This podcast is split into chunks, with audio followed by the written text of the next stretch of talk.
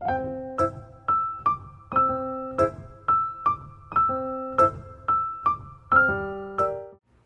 yo everyone，欢迎来到我们最后一次的 podcast。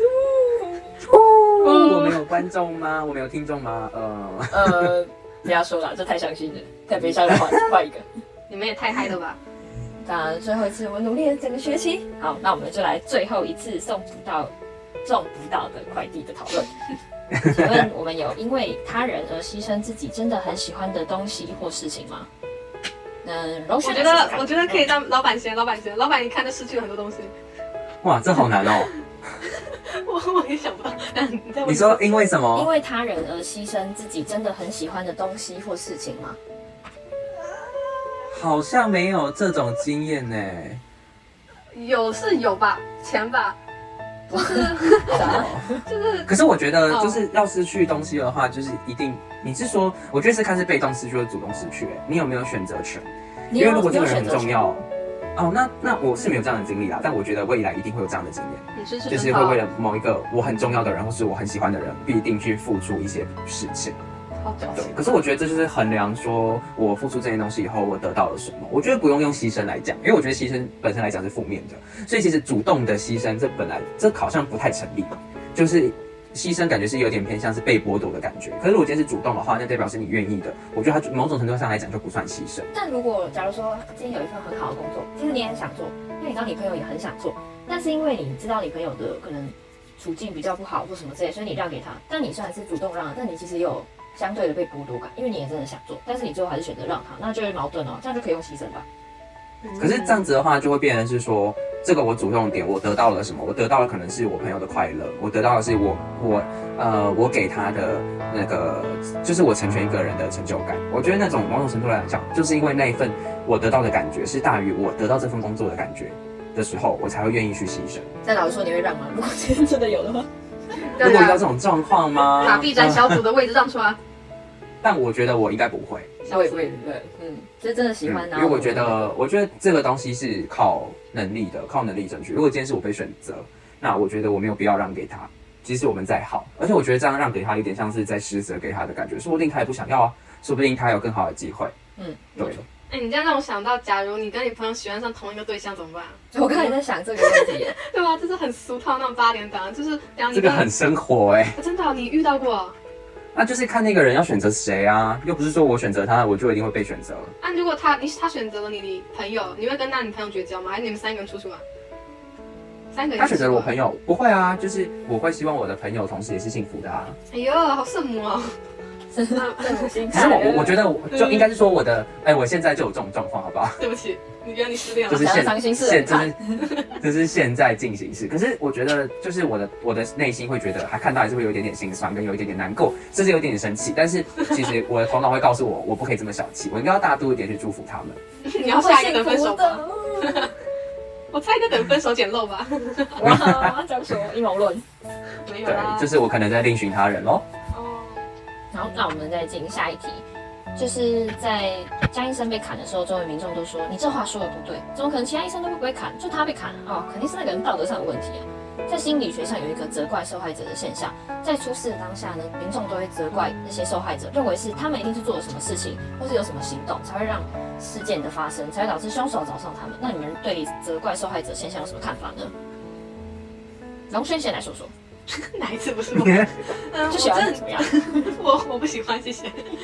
嗯，我觉得这种现象真的非常的不可理喻，就像是为什么要去找出那个因人？我们又不是警察探，我们没有必要一定找出到底为什么被被砍啊，然后然后或是就像女生很常遇到性骚扰啊，或者是。性侵害的时候，大家都问他说，是不是你晚上走夜路啊？就叫你晚上不要走夜路啊，跟别人一起走啊，或者什么穿着不准铺路啊？啊他啊他穿着铺路不是想勾引我之类的狗屁言论，真的是我觉得层出不穷，真的无法理解。我穿女外越级整，女女生自己穿穿穿自己高兴好不好？就是跟那些那些想穿给谁看是没有关系的。所以我觉得真的不要一味指责受害者，他们就已经受伤了，就已经很惨，你还去骂他们，你是想怎样？你就是跟那些那个犯人，我觉得伤害者是没有什么两样啊，这都是伤害，言语伤害是伤害，对吧，老板？嗯，对，对，这个不要啊说说好的接续呢？你受情伤了吗？没有啊，我也觉得。好笑。我也是觉得这样的、这样的、这样的状况真的很不 OK。可是我觉得，或许对那些去讲这些话的人来讲，那是他们抒发的一种方式吗？但说真的，如果这件事情跟他们本身没有关系，他们其实没有立场去评论这一件事情到底谁对谁错。要评论这件事情谁对谁错，应该是交给可能是呃法法法官或是警察这样子。对。然后我觉得不管怎么样，当下如果发生一件悲剧的话，其实我觉得或许一定都会有他的理由在，两个人可能都有自己的理由。我觉得是需要去全面了解这件事情才有办法下定论，而不是在旁边去检讨，甚至是去检讨被伤害的那一个人。大家会觉得要检讨被害者，可能会有一个原因，就是因为他在这个情境下是相对弱势的。大家觉得检讨弱势的人会比较不容易受到反弹，会觉得可以雪上加霜、落井下石的感觉，所以大家就会继续去检讨被害者。但我觉得这是一件非常不 OK 的事情。就刚刚荣勋有讲到，在公车上面穿的很暴露，然后被性侵或是呃被骚扰，然后再次大家会去讲是那个穿很暴露的女生的问题。可是重点就是，这是大家自己的身体、自己的习惯，大家想要怎么穿是大家自己的事情。为什么会去去检讨被害者呢？你应该要检讨是为什么会有这样的变态来骚扰他吧？所以我觉得这是一个可以值得思考的问题，然后大家也要去谨记，就是以后遇到这种状况，一定要先了解事情的全貌，不要轻易的去下定论，也不要轻易去站在谁那一边。我也我也觉得，就是看新闻的时候，常常有人看到一些事情，然后就会抓那个点，然后就是骂骂骂不停，就会觉得你又不知道，你又不是当事人，你也没有看到事情的全貌，为什么就这样想？然后或是那种讲那种什么，怎么其他医生不被砍就要被砍？啊，他可能就刚好遇到下围啊，他就那么背，遇到一个下围，然后被砍了，然后你在那边说哦，一定是他有问题啊，那我就会觉得，就有时候很多事情的变因是很多，你可能遇到的人或是遇到的事都不一样，那并不是他遇到，就是他一定他有问题。就不懂为什么受害者还要承受这种二次伤害，然后听他们那边风言风语的，就觉得他很可怜。但是也有那种讨人厌的受害者啊，毕竟那种什么可怜之人必有可恶之之处。对啊，所以有些人还是真的有他们的问题。但我觉得我我们既然不了解事情的全貌，就像老板讲，就是就是不要轻易下定论，我们不如就先观望，我们也不要做出太多的不要轻易。站队。对对对，就就看着就好，因为事情事情不不一定是我们想的那样子。对，那我们再进下一题。如果是你是江医生的话，你会选择起诉孩子的爸爸吗？好，这个我先讲吧。我已经想好要怎么回答了，可以吗？好啊，你讲啊，你讲。自己自己先问，然后不说的。哦，我就想说我要先举手。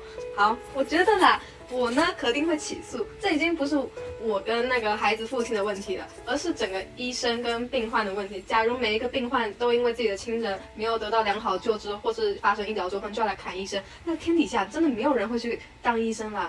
医生他这个职业本来就吃力又不讨好，他们如果每一个那个病患都要这样的话，那真的医生很惨。而且老实讲，不管什么样的原因，我觉得这种暴力都是不被允许的。不能因为你是再可怜、再情有可原、再无辜，或者你家世再惨的杀人犯还是凶手，就是不管你有什么样理由，你去犯下这个罪行的瞬间就不值得原谅。所以我可能告他，但我不一定索要钱。如果他没钱缴出去，然后他又去自杀的话，那可能就是我的错。所以我可能就是希望告他，让大家都知道这件事情是不容许原谅，然后也不允许别人去效仿、去学习，或是这样医生发泄这种怒火的。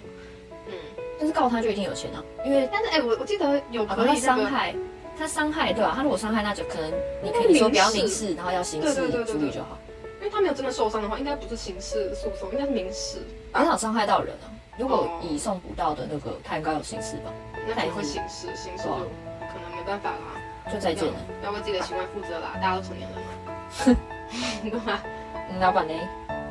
那我会选择原谅他耶。我应该不会起诉诶、我觉得我应该不会起诉。我觉得这件事情要，如果今天是我是医生，我被杀死了，然后我是，然后是这个医生的家人，那我觉得可以起诉。但如果今天他没有把他杀死，或是就是他如果没有对他造成不可逆的伤害，那我就觉得这件事情我应该会选择原谅他。但因为我觉得就是真的是本来就要造成不可逆的伤害，只是因为有送补到的出现。对对对，所以可是就是因为有人挡嘛，所以我也没事。老所以这件事实讲啊，情是看当然是看，我没事就当然没事这样。没有，当然这件事就是看送不到要不要去起诉啊。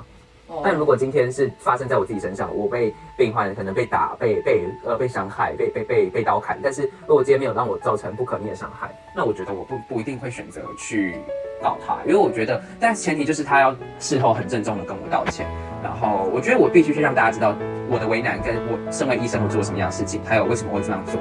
应该说我要去澄清我所有的问题都没有问题，然后我也要去让那位家长知道他做的这件事情是错的，就这样就好。我并不需要法律上什么实质的呃赔偿或是意义来赔偿我，因为对我来讲，这件事情的对与错，还有这件这件事情涉及的医生的道呃医生的呃医生的尊严。这件事情是我可以跟他用沟通方式讲，那我就觉得他只要理解到这件事情，我就觉得 OK。所以我不一定会需要什么样的金钱赔偿，或是什么样的人身赔偿，因为我觉得那对我来讲，并不是我要去做这件事情最重要的意义。嗯，对啊，我也觉得，嗯，我可是我可我可能也还是会跟荣轩一样选择起诉，因为现在其实医疗纠纷真的很多，就是医生明明好好的医治病患，可是却因为病患只要家人死了就没有办法控制情绪，当然这都是情有可原的。但是如果走相关程序下来，就是证明医生没错，然后你还要就是打他，对啊，你还是一意孤行，就说哦，就是那个医生啊，还有这小孩都死了，那我就会觉得真的很不可理喻。学医真的真的需要很多年的时间，但就因为你几句话就可以毁掉他们的一生，他们就可能再也不能当医生。我觉得那样真的很可惜。但是我可能会，我我可能也会办起诉或什么之类，就是我想让他得到教训，让他真切的知道不能这样做，然后跟要相信医生的判断。但但但不会就是完全不起诉，因为我并不认为我不起诉可以让他得到教训，他并他只会认为你是不是心虚，你才不敢告我啊？我觉得一定会有人这种侥幸心态。我就是，但我不把他逼掉觉得，如果我觉得他真的就是看承受程度，如果觉得他不行，他可能就会就是撤诉之类的，就因人而异这样。哎，让我想到那个之前疫情大爆发的时候，印度很多病患去打医生，就是因为他们什么氧气瓶不够啊，床位不够那些，然后就开始打医生。然后台湾的话，真的我也觉得很小。然后台湾是有个人他去刺他，他干嘛？他刺了小护士吧？反正那小护士的手掌，他的神经整个都那个，以后手就麻就很麻掉，他没办法去做很精细的活。对，但护士是个很需要精细的活啊，你不然打针会打歪，很严重。等于是废了他的手啊。对啊，然后那男的也没有得到多严重的刑罚，我就突然觉得这种这种病患真的是。好想 raise 他们，无法理喻，真的不可以，不可取。那我们今天的议题就到此结束啦。那我们在读完这么多章之后，要做一个总结。除了一开始看到的开端的故事，还有特别篇的送不到的快递，大家有什么话想说呢？就是先由我开始吧。我觉得，就是我后来有去看他的电视剧开端的电视，我觉得电视剧跟小说很像是完全不一样的故事，就是在人物跟角色各种方面都不一样。但我觉得真的很有感。就是你看到每个角色的生活啊，或是引发的背后一些故事啊，还有议题，我觉得都很值得我们去探讨跟思考。所以我觉得，而且整个循环故事就是电视剧做的很精细，然后小说里面也是很多设定都很清楚，你会真的乖乖的一步一步写下来，然后去推说哪里不一样，凶手是谁，你就会很认真的去想。我觉得这是就是让人会越看越想知道结局，然后就会不知不觉看很多。然后后面送不到快递品有点像附赠，但是我觉得还好，就是感觉跟。肖鹤云跟李思琴他们没什么关系，但是我觉得他可能就是一篇就是乐趣片，就是其实除了肖鹤云他们在辛苦的奋斗，其实也有另外一个人也为了循环跟爆炸在努力的，我觉得也蛮好的，算是前后呼应。那你们认为呢？龙轩吗？嗯，我是先看了剧，所以才去看小说。所以我一开始老实讲，我对小说抱了很大期待，因为我觉得剧都那么精彩了，然后小说一定会更好看。但其实看下来，我觉得小说是一个很不错的小说，但剧更好。我是自己这样觉得。我特别喜欢电视剧后面对于犯人的处理，就是他小说里是李诗情，她哭了，声泪俱下的那个跟司机凶手司机说那个不要干这种事，你女儿不想看到，然后司机就罢手。但其实电视剧这样并没有用，因为他们。他们就是想还女儿一个公道，所以说电视剧里面是反而是用那个他们李诗情他们说他们会努力把那个女儿遇害的事情昭告天下，才让司机二人那个罢手。我觉得这反而是真的达到他们想要的目的，然后也不会用这种，诶眼泪来阻止一场悲剧的感觉。我比较喜欢电视剧的处理，但是我觉得小说也很有趣啊。送到快递看到后面我也觉得，嗯，呃，他跟肖鹤云他们的神奇联动也蛮有趣的，都很感动。那老板嘞？我自己也是，可是老师，我比较喜欢电视剧，因为我觉得电视剧在呃人物上的描写啊，还有整个爆炸案的细节，还有包含男女主角这些情分，我觉得它有更合理的解释，而且有更深层的去挖掘他们背后的故事。然后我会觉得小说的故事线会比较有点单调，然后比较没这么有趣啦。所以我个人比较喜欢电视剧，但我觉得真的是蛮难得有这么一个这么一个。非让大家觉得超现实的题材，结果可以写的这么贴近现实的，就是你并不会觉得这是一件荒谬的事情，你会觉得整个人深入其境，然后跟着呃作者他的呃故事脉络一起往下去，然后会想要赶快知道凶手到底是谁，会是 A 吗？还是会是 B？还有为什么他会这样做？我觉得还蛮有趣的。就是我本身也很喜欢这种推理类啊，然后有线索啊，然后往下深挖这种故事，所以我觉得这是一个还蛮不错的机会，然后让我们去了解到这次的故事内容，还有这次整个在里面探讨我们探讨非常多议题，就可以让我们去思思考生活中我们可能以前没有注意到的一些小细节，还有一些人权上的议题，我觉得还蛮难得的机会，所以还蛮喜欢这一次的读书会的。对啊，那我们这次的读书会到此结束。如果大家有兴趣的话，可以把我们的 podcast 整个听完，然后整个听完之后，也可以再去看一次小说或是电视剧。那我们读书会就到此结束了，这是最后一集的 podcast。podcast，谢谢大家，最后结尾还出水，拜拜。拜拜。